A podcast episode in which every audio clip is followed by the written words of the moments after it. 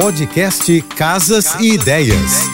Dicas de arquitetura e design para decorar sua casa com Manu Miller.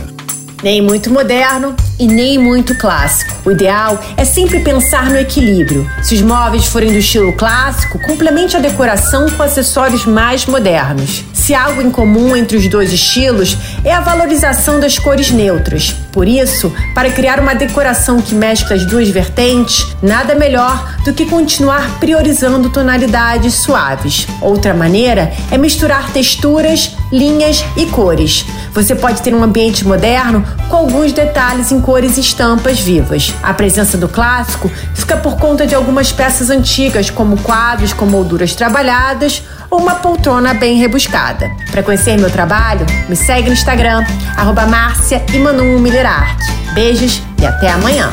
Você ouviu o podcast Casas, Casas e, Ideias. e Ideias. Dicas de arquitetura e design para decorar sua casa com Manu Miller.